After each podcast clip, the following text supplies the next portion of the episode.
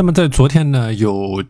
群员提到了一个问题啊，就说感觉他自己每天的时间都不够用，感觉自己在琐碎的事情上面呢消耗了大量的时间啊。然后针对这样的情况怎么办？是不是他自己没有去安排好的问题啊？那这里呢，我有针对性的给大家做一些分享，关于这个话题。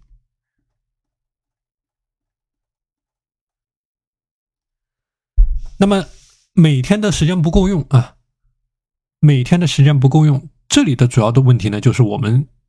之前所谈到的出现时间漏洞的问题啊，或者说时间黑洞的问题。那么关于时间的漏洞呢，我们之前介绍过主要的时间的漏洞啊，这里呢，我给大家重新去回顾一下这个概念，就是我们在生活和工作当中有哪些主要的时间的漏洞。那么具体来说呢，有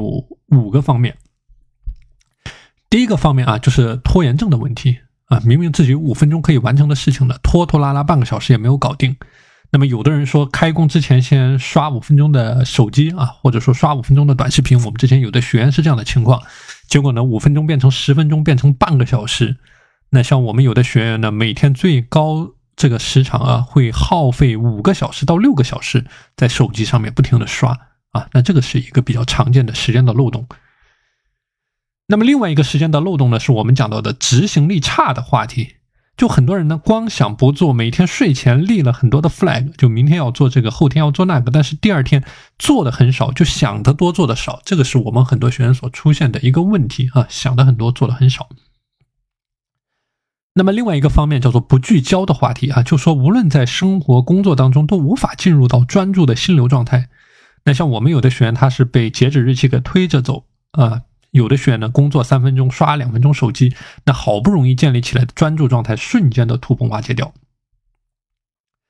那另外一个方面啊，时间不够用的这个方面呢，是追求完美。我们说，本来追求完美啊，不是一件坏事。但如果说你在工整体的工作量很大，那么时间又有限的情况，如果你对一项工作去过度的追求完美，那就会导致其他工作完成质量的下降，影响到你整体的效果。那么最后一个方面呢，就是说你无法分辨出事情的重要紧急程度，或者说收益的高低、半衰期的长短、价值的大小，就说没有识别到核心点，而是眉毛胡子一把抓。那像我之前举过的例子啊，比如说有一位学员，他为了买一副眼镜，然后在各大网购平台上面反复的询价比对，花了很长的时间。那表面上呢，他买这副眼镜省下了几百块钱。但实际上，他为此花费了大量的时间，得不偿失。所以，这个叫做典型的效能管理过程当中的时间浪费啊。所以，这里是给大家分享的几个方面，为什么会造成你的时间不够用？时间的漏洞主要在哪里？那么，接下来呢，我们来讲一下啊，针对这些时间漏洞，我们可以从哪些方面去切入去做？那这里呢，我也是给大家总结了几个具体的方面。第一个方面叫做高效去利用你的碎片化的时间段。这个碎片化的时间段啊，它是一个很多人都会忽略到的巨大的时间的漏洞。那比如说，一个上班族早上九点钟开工，下午五点钟收工，回到家之后吃饭洗漱，一共呢就只剩三四个小时的可以自由支配利用的时间。所以，如果想在这三四个小时里面去取得突破呢，其实非常困难的。但如果说你有碎片化时间的概念啊，就你会发现你在一天当中呢，会比周围的人有多出多得多的时间啊。就是我们进行过一个简单的统计，一个普通的上班族，如果说在一天之内，他的碎片化时间啊进行一个合理的运用，他有整整五点二五个小时的碎片化的时间啊。所以如果说你能够把这些时间都利用起来呢，那相当于你一个月比周围的人多出了一百五十个小时。所以我们之前也讲过一些碎片化时间的具体的利用方法啊，比如说你在打扫家务的时候呢，可以听一些音频类的学习的节目；比如说你在通勤的时候，乘坐地铁的时候，可以进行一些思考，对今天一天的工作计划，包括工作进行总结啊。一个核心点就是说，把一份时间多份使用，去实现一种利益的最大化，这第一个方面。那么第二个方面呢，叫做去设置任务的完成时间节点啊。那我们讲工作效率低下是很多人常见的时间的漏洞，就是说你可以尝试每一项任务啊有一个简单的预估时间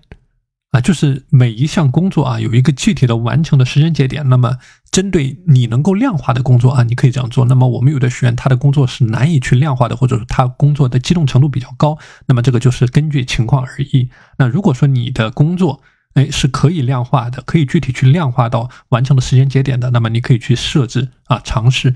去简单的设置一些任务的完成时间节点，并且建立起对应的奖惩措施。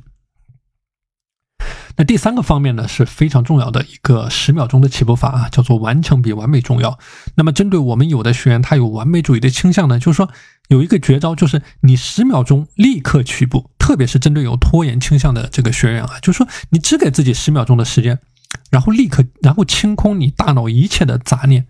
十秒钟到之后就立刻去做。那像我们有的学员啊，比如说他休息的时候惯性会比较长。啊，就休息了五分钟之后，他还想休息。那么针对这样的情况，一个是你要调整你的休息的呃具体的休息的方式，另外一个呢，就是要运用到这种十秒钟的起步法啊，立刻去清空你大脑里面的一切的想法，然后立刻去开展行动。这样的一一个一个方法，它是针对于你有畏难情绪，或者说你有拖延的时候，无法去立刻开始行动，一个非常有效的方法。啊，就是说很多事情，你发现你去做了也就做了，比如说起床，你起来了也就起来了，也就是一咬牙一跺脚的事。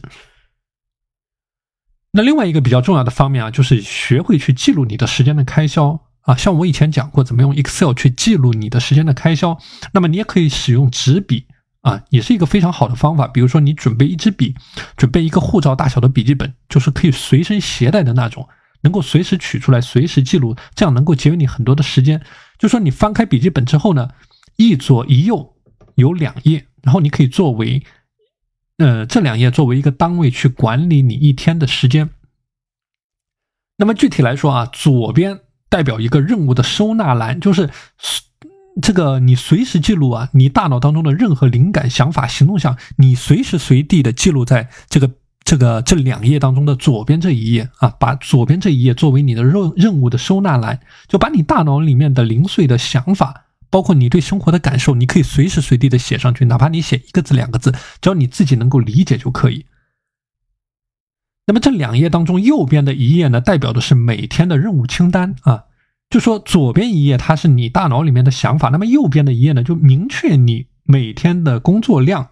以及你要执行的任务。啊，就右边的一页更加的正式，你可以把左边理解为一个草稿，那么右边呢就是正式的，你要做些什么样的事？那比如说每个任务啊，可能会耗费你对应的时间。如果说这个任务可以量化的话，那包括你执行任务的场景，比如说在办公室、在图书馆、在家、在地铁上，就根据不同的场景，你可以把呃一些任务打包去执行。比如说在地铁上可以做什么样的事？哎，比如说在家里可以做什么样的事？就你通过这种打包的方式。在不同的场景下去做不同的事情，这样能够帮助你提升效率，去节约出很多的时间，啊，去应对你这个呃每天时间不够用的这种情况。所以这里呢有一个概念啊，就是你手上的工作呢和思维状态是随时随地发生变化的，包括你的目标任务，它也是处在一种动态的变化的。所以这里是我讲到的关于你时间管理的变化和计划的概念啊。那么当你在用这种笔记本去管理你每天时间的时候呢，你也要注意到啊，比如说在你的笔记本的左边这个草稿这一页上有一些对应的变化和更新啊，随时随地的进行一些更新。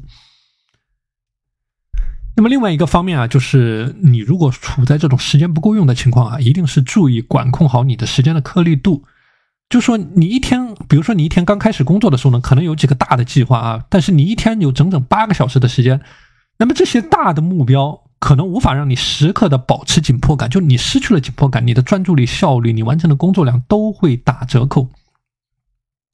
那针对这样的情况啊，如果说你的时间不够用，或者说你时间都花在了这些琐事上面呢，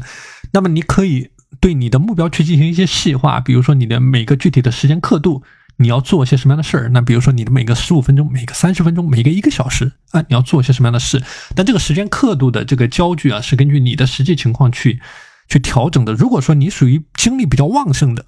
精白天的精力非常的旺盛，非常的饱满，那你可以把这个刻度画的细一些。